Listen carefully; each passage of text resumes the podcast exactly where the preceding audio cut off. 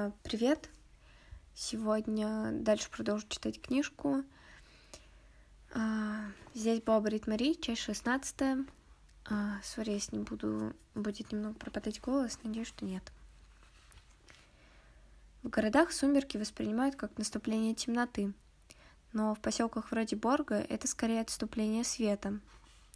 Темнота распространяется по улицам словно эпидемия – городах живет такое множество людей, не желающих оставаться дома по ночам, что приходится заводить целую индустрию развлечений, открывать специальные заведения, которые работают в ночные часы. А в Борге с наступлением темноты жизнь капсулируется. Брит Мари заперла дверь молодежного центра и в одиночестве стояла на парковке. В кармане аккуратно сложенный квадратик туалетной бумаги, поскольку конверта Брит Мари не нашла. Вывеска пиццерии не горела, но было видно, как внутри катается тень личности. Что-то внутри Брит Мари захотела зайти туда, сказать что-нибудь, может, что-нибудь купить. Но некто более благоразумный велел оставить эту затею. На улице темно. Цивилизованные люди не ходят по магазинам, когда на улице темно. За дверью работало радио. Какая-то поп-музыка – Брит Мари не то, чтобы совсем не разбирается в поп-музыке. В кроссвордах она сплошь и рядом, так что Брит Мари в курсе последних тенденций. Но этой песни она никогда не слышала. Молодой человек пел с придыханием и дрожью в голосе. В городе, где я живу, человек либо кто-то, либо никто.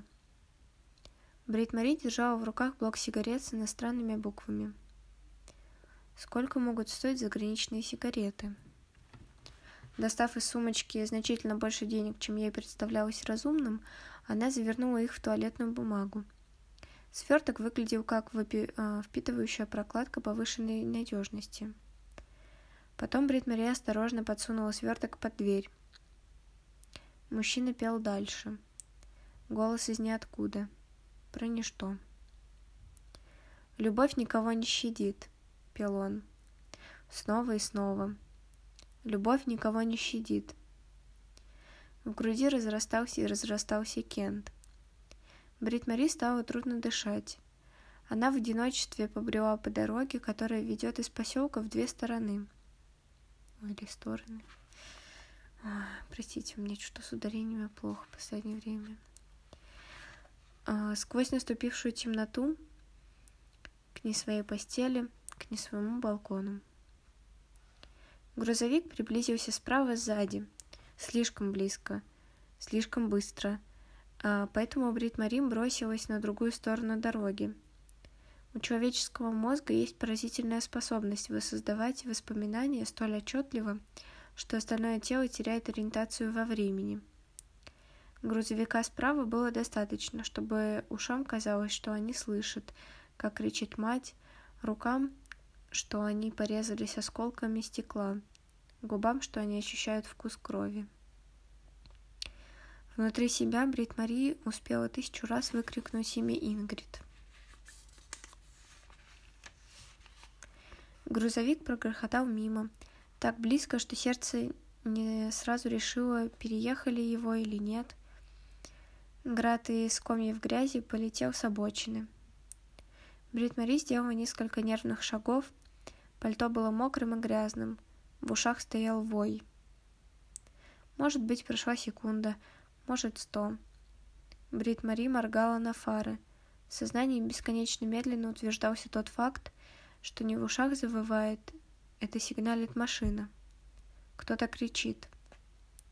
Она подняла руку к глазам и сквозь свет фар различила БМВ. Фредерик стоял перед Брит Мари и орал, как бешеный.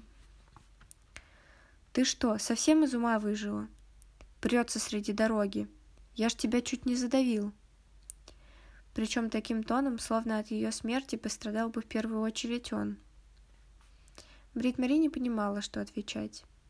Сердце билось так, что закололо в боку. Фредерик размахивал руками. «Ты слышала, что я сказал? Или совсем уже не в себе?» Фредерик сделал два шага по направлению к ней. Она не знала, зачем. Задним числом она пришла к выводу, что он, пожалуй, не собирается ее ударить. Но оба они не успели этого понять, потому что Фредерика перебил другой голос. Совсем другой. Холодный. Проблемы? Фредерик обернулся первым. Страх в его глазах вспыхнул, вспыхнул, прежде чем Брит Мари успела заметить, что его так напугало. Фредерик сглотнул. Нет, она шла. В нескольких метрах от них стоял Сами. Двадцать лет не старше, руки в карманах. Он мог бы, так показалось в темноте, одновременно схватить за горло их обеих, а, обоих, простите, а, мужчину двадцатью и женщину сорока годами старше. Бандитизм, вспомнила Брит Мари. Она читала в газетах про организованную преступность. И в кроссворде было уголовное преступление с участием двух или более лиц. Девять букв по вертикали. В смертный час люди успевают подумать о самых разных вещах. Брит Мари вспомнилось именно это. Фредерик что-то еле лепетал. Сами молчал. У него за спиной появился другой молодой человек. Повыше. Понять, почему его прозвали психом, было нетрудно. Рот он растянул в улыбке, но это был не более чем оскал для демонстрации зубов. Это рассказ... рассказывали в передаче животных. Кен смотрел их, когда по телевизору не было футбола. Человек — единственное животное, которое улыбается в знак дружелюбия. Другие животные показывают зубы в знак угрозы. Теперь Брит Мари в этом убедилась понимает, где в человеке живет зверь. Псих улыбнулся еще шире. Сами не вынимал рук из карманов, не повышал голоса. Попробую ее тронуть. Он кивнул на Брит Мари, не сводя глаз с Фредерика. Фредерик, спотыкаясь, пошел назад к БМВ. С каждым шагом, приближающим его к машине, его уверенность росла, словно автомобиль давал ему суперсилу но действовала она только на коротком расстоянии. Взявшись за дверь, Фредерик обернулся. «Дегенераты чокнутые», — прошипел он. «Весь этот сраный поселок одни дебилы, мать вашу!» Псих шагнул вперед. И БМВ. Взрыв рвал, э, рвануло в темноту по грязи и мелкому гравию. Или по грязи. Простите. На пассажирском сидении Брит Мари успел заметить мальчика, ровесника Бена, Омеги Амара, но выше ростом, взрослее, в куртке с надписью «Хоккей» с испуганным лицом. Псих посмотрел на Брит Мари, ощерил зубы. Брит Мари отвернулась и изо всех сил старалась не побежать, потому что в фильмах про животных всегда говорят, что убегать от диких зверей нельзя. И услышала голос Сами, без злобы или угрозы, почти ласковый. «До встречи, коуч!» Отойдя метров на 150, Брит Мария отло... Э, отважилась остановиться и перевести дух. Когда она обернулась, двое молодых людей уже снова присоединились к группе других молодых людей на асфальтовой площадке – между какими-то домами и какими-то деревьями. Черная машина стояла с незаглушенным мотором и горящими фарами. Юноши двигались в свете фар. Сами что-то выкрикнул, пробежал четыре шага, выбросил вперед правую ногу.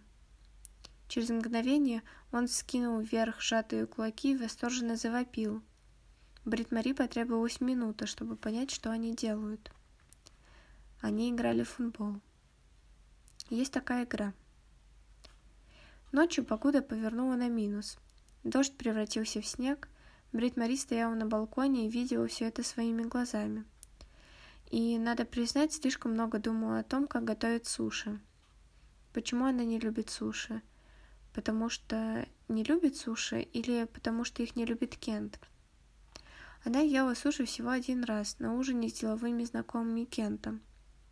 Контракты Кент не заключил – и с тех пор терпеть не мог суши. Брит Мари решила, что это ее вина, хотя плохо понимала, в чем именно. Просто так было проще всего. Видимо, следовало проявить большую социализированность, тогда, возможно, все вышло бы по-другому. Брит Мари вычистила матрас, повесила пальто. Услышав, что банк и собака вернулись, и хлопнула входная дверь, описала три круга по комнате, стараясь стопать погромче. Чтобы банк с собакой знали, она здесь. А потом заснула, слишком вымотанная, чтобы видеть сны. Бог знает, чьи сны могут ей привидеться. Когда Брит Мари проснулась, было уже светло. Поняв это, она чуть не свалилась с кровати. Проснуться засветло в январе? Что люди подумают?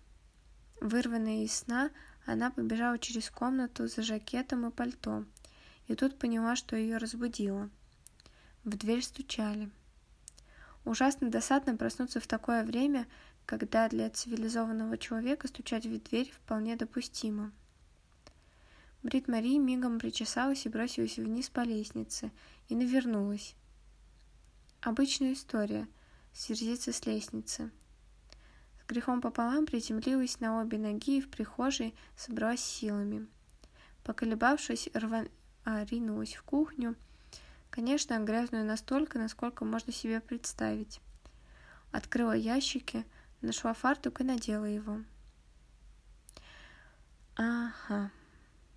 Подняв брови, она открыла дверь и обдернула фартук, как цивилизованный человек, который моет посуду в соответствующее время суток. На пороге стояли Вега и Амар. «Что вы делаете?» — спросила Вега. «Я занята», — ответила Брит Мари. «Вы спали?» — спросил Амар. «Разумеется, нет», — возмутилась Брит Мари и поправила фартук и прическу.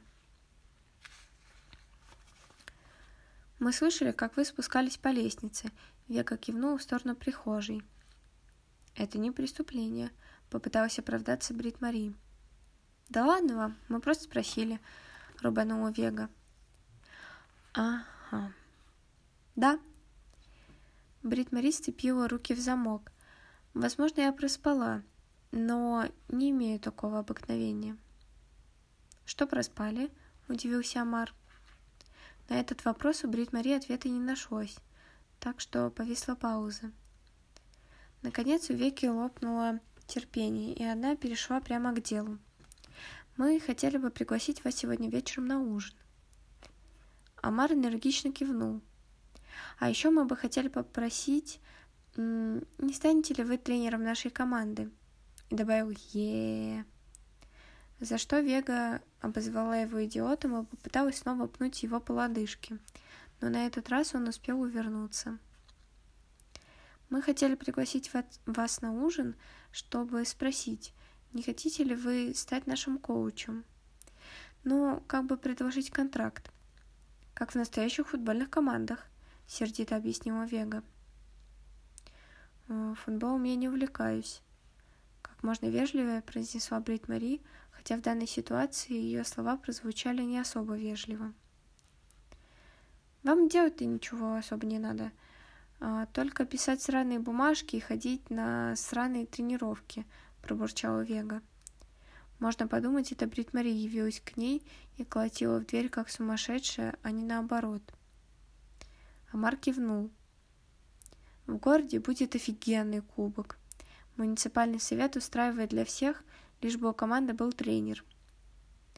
Наверняка в Борге найдется кто-нибудь еще, кого вы могли бы привлечь на эту должность. Брит Мари попятилась в прихожую. «Больше ни у кого нет времени», — объяснила Вега. «Мы подумали, вам же как бы делать особо нечего», — радостно кивнул Амар. Глубоко оскорбленная Брит Мари замерла, поправила фартук. Я хотела бы обратить ваше внимание на то, что у меня масса дел. Например, спросила Вега. У меня их целый список. Да господи, это же времени надо, всего ничего. Только ходить к нам на тренировки на случай, если мимо проедут кубковские. Просто чтобы видели, что у нас есть этот нафиг тренер, простонала Вега. У нас тренировки в шесть вечера на парковке возле центра, кивнула Амар. Я ничего не понимаю в футболе, уведомила его Брит Мари. Амар тоже ничего не понимает, но играет же, съязвила Вега. Чего? возмутился Амар. Вега, кажется, потеряла терпение. Она мотнула головой в сторону Брит Мари. Да ну, блин, мы думали, вы классная. Это Борг. Тут не особо много взрослых. Выбирать не из кого. Только вы и есть. На это Брит Мари ответить было нечего. Вега уже спускалась с крыльца и раздраженно махнула Амару, чтобы шел следом. Брит Мари стояла в дверях, вложив руку в руку. Она несколько раз открыла и закрыла рот, а потом воскликнула. «Я не могу в шесть». Вега обернулась, Брит Мари упорно смотрела на фартук. В шесть часов цивилизованные люди ужинают. Нельзя же бегать за мечом посреди ужина. Вега пожала плечами, словно это не важно. Окей. Тогда приходите к нам домой на ужин в шесть, а тренировка после ужина. У нас будет такос. С довольным видом кивнул Амар. Что такое такос? Спросила Брит Мари. Дети уставились на нее. «Такос», — повторил Амар, словно решив, что Брит Мари не расслышала. «Я не ем иностранную еду», — сказала Брит Мари, хотя на самом деле имела в виду Кент не ест иностранную еду. Вега снова пожала плечами. Если не есть лепешку, то это больше как салат. Ага, произнесла Брит Мари, потому что против салата ничего не имела. Мы живем в тех многоэтажках. Амар показал на дорогу. Дом 2, второй этаж. Разумеется, тренером футбольной команды Брит Мари стала не там и не тогда. Просто там и тогда она узнала, что стала тренером. Брит Мари закрыла дверь, сняла фартук, положила его в ящик.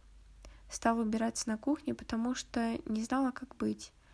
Потом поднялась наверх и взяла мобильный телефон. Девушка из службы занятости ответила после первого сигнала. «Вы о футболе что-нибудь знаете?» Брит Мари переспросила девушка, как будто не научилась узнавать ее по голосу. Мне нужно знать, как тренировать футбольную команду, проинформировала ее Брит Мари. Окей. Это, разумеется, полезная информация, заметила Брит Мари. Ну, я думаю... Что вы имеете в виду? Спросила девушка. Можно ли тренировать футбольную команду просто так? Не требуется ли разрешение администрации или что-то подобное? Нет. А, а что? Брит Мари вздохнула. Ой, наоборот. Брит Мари выдохнула. Не вздохнула. Нет, нет. Простите, я стараюсь быть сконцентрированной. Голубушка, если кто-то захочет, например, застеклить балкон, ему потребуется разрешение. Подозреваю, тоже касается футбольной команды. Разве члены команды имеют право не соблюдать закон только потому, что бегают туда-сюда и гоняют мяч? Э, нет, э, я только... Или, я думаю, пусть их родители подпишут какую-нибудь бумагу, что дети можно играть в команде – нерешительно предложила девушка. Брит Мари внесла разрешение от родителей в список. Серьезно кивнула сама себе и перешла к следующему пункту. Ага. Тогда позвольте спросить, с чего начинают тренировку?